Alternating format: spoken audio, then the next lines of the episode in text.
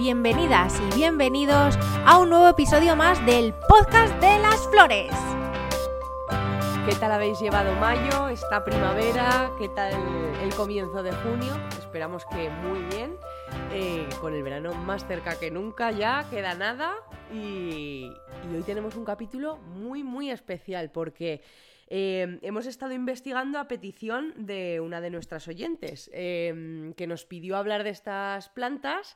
Y, nada, nos hemos estado informando, así que, así que nada, eh, se lo dedicamos a ella, que la verdad que nos hace mucha ilusión, que siempre nos pidáis cositas. Y, y nada, muchísimas gracias, porque eso significa que nos oís, que os gusta y, y eso, que, estamos encantadas de que nos hagáis sugerencias. Así que cualquier otra consulta, eh, sugerencias, oye, me gustaría que hablarais de este tema porque no conozco, porque hay poca eh, referencia en internet o en los podcasts, pues avisarnos y nosotras encantadas de, intentar ayudar y de crear contenido que os guste. Así que, bueno, tenemos que decir que esta planta nosotras no la hemos plantado todavía, simplemente nos hemos informado. Perdona que te interrumpa, quería también decir que para nosotras junio es un mes muy especial, que además hemos eh, arrancado ya la temporada de las bodas, que muchas de vosotras ya os estáis también casando, preparando, o sea que bueno, os animamos eh, a, a revisar episodios anteriores que os hablábamos de las tendencias, de la decoración, de las flores y que también cualquier novia que tenga cualquier duda o cualquier cosita, que nos escriba que por mail a patria18pétalos.com o que nos contacte por Instagram a 18 pétalos y nosotras súper encantadas. Y ahora sí, perdona que te he interrumpido. Ahora ya vamos, ¿no? Al meollo. Sí, em, eso, que decía que esta planta nosotras no la hemos plantado todavía, lo hemos estado investigando y la verdad que a mí me ha generado mucha curiosidad, así que no, no descarto que la plantemos. Eh, por lo que a mí respecta, sí, a mí me, ha encantado. Eh, yo he trabajado em, como flor cortada, no la he cultivado. Eh, y no sé, parece como que es muy fácil, así que vamos a probarla. Vamos a probar, sí. Y bueno, no le damos más misterio. ¿Qué planta es? Bueno, ellos ya lo saben, ellos y ellas, porque han visto el título. Pero las clematis. Muy bien, muy bien. Así que nada, empezamos, arrancamos el episodio. Em, pertenece a la familia. Bueno, es mejor que lo digas tú porque a mí eh, se me da fatal el latín, la verdad. Así que te lo dejo a ti como bióloga. Eh, pertenece a la familia Ranunculaceae. Es difícil, es, difícil. Yo no he estudiado latín. Y nada, es un género que está integrado por distintas plantas trepadoras, de hoja o perenne o caduca, hay de las dos. Y plantas herbáceas perennes también. Sí, me ha parecido muy curioso porque la mayoría de nosotras las clasifica como trepadoras, pero, pero es, curioso que hay de hoja perenne, de hoja caduca y además también eh, plantas herbáceas. Eso es. Eso es. Eh, ¿Dónde se encuentran principalmente? Pues sobre todo en el hemisferio norte, en zonas templadas. Em, Porque quieren climas suaves, ¿no? Sí, exacto. Y entonces las vemos en prácticamente todo el mundo. Eh, en zonas, como decía, que, que, mm, tengan un clima suavecito y, templado. Eh, por eso en España tenemos algunas variedades, por ejemplo la, la clematis cirrosa, que es muy común en toda la región mediterránea. Y una de las cosas que a mí me, me gusta muchísimo y me ha gustado también eh, conocer, porque claro, como no la hemos cultivado, es que tiene un perfume similar al jazmín y eso me ha impactado mucho y me ha hecho eh, querer mm, comprarme una, adoptar una para, para casa y ver a ver qué tal sale. Sí, porque cuando la hemos trabajado como flor cortada yo no lo había percibido, no, la verdad. Yo tampoco. No. Em, entonces la, convierte como en una planta aromática, ¿no? Pues sí, entonces, pues perfecto para decorar, porque además de que queda preciosa, pues si encima aromatiza la estancia, estupendo. Luego, por ejemplo, hay una variedad, la Clematis durandi, que tiene flores súper bonitas, que es como una estrella así de cuatro puntas, de color azul brillante. Que yo también, mm, yo la categorizaba más como un morado. Eh, está como entre azul brillante, morado, y esta es la Clematis durandi, la que se utiliza como flor cortada eh, porque tiene larga duración y tiene esa forma como tan peculiar y queda genial en los arreglos. Y bueno, para quienes os animéis a plantarla, os contamos ahora muy brevemente pues necesidades y cuidados. Entonces, empiezas tú con las necesidades si quieres. Vale, pues la, la gran ventaja de esta planta es que no necesita grandes cuidados. Por eso también me he animado a, que, a que a lo mejor puedo, puedo conseguir que, viva. Eh, es importante ubicarla en una zona donde haya mucha luz natural durante todo el día, ya que son plantas que no les gustan las zonas sombrías.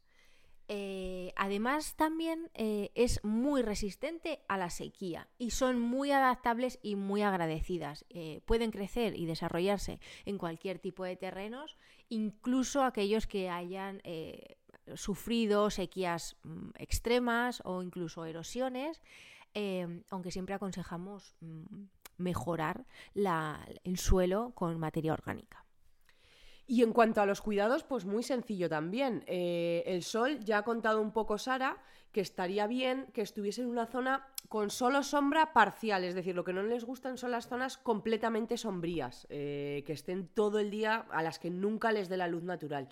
Pero bueno, si tienes sol, sombra parcial, estaría muy bien, o zonas luminosas, eso ya sería excelente.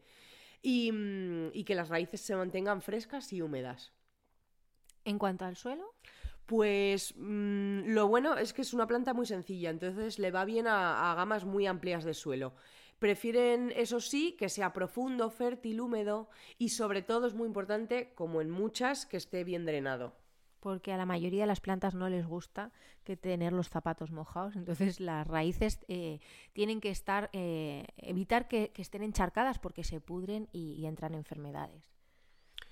Eh, en cuanto al riego, esto sí que es un pelín distinto si se planta en suelo de jardín o en maceta, así que Pero como todas las plantas. Como todas, sí, pero os contamos muy breve. Si lo plantáis en suelo de jardín, con dos veces por semana durante el primer año sería suficiente. Ya en el segundo año, que está mucho más fuerte, solo mantendremos esta frecuencia de dos veces por semana si realmente es un clima muy seco, como pasa en algunas zonas de España. Y si es en maceta, eh, la regaremos dos o tres veces por semana en verano y una o dos veces por semana o cada diez días el resto del año. En cuanto al abono, bueno, pues, perdón, pues eh, es recomendable, sobre todo si está en el suelo del jardín, utilizar un abono de eh, liberación lenta. Eh, ¿Cuándo? Pues sobre todo en primavera y en verano. Y la diferencia es que en maceta sí que habría que abonarla de manera mensual, durante los mismos meses, pero de manera mensual. ¿Cómo podremos tenerla un poco a raya? Porque crece, tiene un crecimiento muy rápido y crece de, pues eso, muy fácil. Eh, con la poda. Mm, eh, podremos eh, podar los tallos cuando lo veamos necesario y em, una de las cosas que me ha enamorado de esta planta es que no se le conocen plagas ni enfermedades. Eso hay que probarlo, porque en nuestro jardín de las flores que le, está colonizado y que le encanta al pulgón, hay que ver si realmente la clematis no se le pone esta plaga. Pues sí, porque claro, el pulgón lo conseguimos mantener a raya con eh, esta mezcla de jabón, jabón Beltrán y demás, pero la historia es que vuelve a salir. Entonces... Lo del pulgón se nos complica todos los veranos. Si tenéis algún truco aparte de lo del jabón potásico que nos queráis, eh, bueno, y algún otro, eh, si hay algún producto en concreto, pues eh, escribirnos encantadas. por Instagram a 18 pétalos y nosotros encantadas de, probarlo. Hmm. en fin, ¿Para qué, ¿Para qué es ideal esta planta? Pues se usa muchísimo y obviamente por, por, lo fácil que se reproduce y porque es trepadora para cubrir verjas, celosías, también se puede tener una maceta poniéndole un tutor, es decir, para crear como un ambiente vertical, eh, pues muy bonito. Y como, lo que decías de tenerla con un tutor, eh, aunque se entrelazan de manera natural, es buena idea eh, tutorizarla y guiar los tallos hacia la zona donde quieras que crezca. De esa manera también se hace como más fuerte. Em, y nada, justo acaba de terminar el Chelsea Flower Show eh, en Reino Unido y allí eh, indicaban que había muchísimas em, variedades diferentes de clematis. Debía ser como una, una feria de, de, clematis con un montón de variedades y de flores diferentes. Nosotras todavía no hemos podido ir, tenemos muchas ganas, a ver si el próximo año podemos ir. Y mm, bueno, si habéis ido eh, vosotras o vosotros, por favor, decirnos qué tal ha habido, qué tal ha ido, si habéis visto muchas clemáticas o qué es lo que más os ha impactado. Y nada, em, esto es todo lo que quería comentaros. También deciros que si queréis eh, buscar más información eh, acerca de las clematis, el, blog de la tabla está súper bien, con un montón de info y con más curiosidades y además eh, hay un montón de variedades diferentes especificadas allí, o sea que podéis ir a echarle un vistazo. Esto no está nada patrocinado ni nada, es porque a mí me ha encantado y, es un blog de referencia. Así que nada. Eso sería todo. Sí. Que sepáis también que el próximo episodio será el último de la temporada. Eh, así que no os lo podéis perder. Y, y, veremos, porque al acabar la temporada, pues veremos a ver, a ver qué se nos ocurre para la temporada nueva, para siempre estar innovando e intentando mejorar para que, para que os guste el podcast y lo sigáis escuchando. Así que nada, eh, muchísimas gracias por escuchar hasta aquí y un, ¡Un abrazo! abrazo.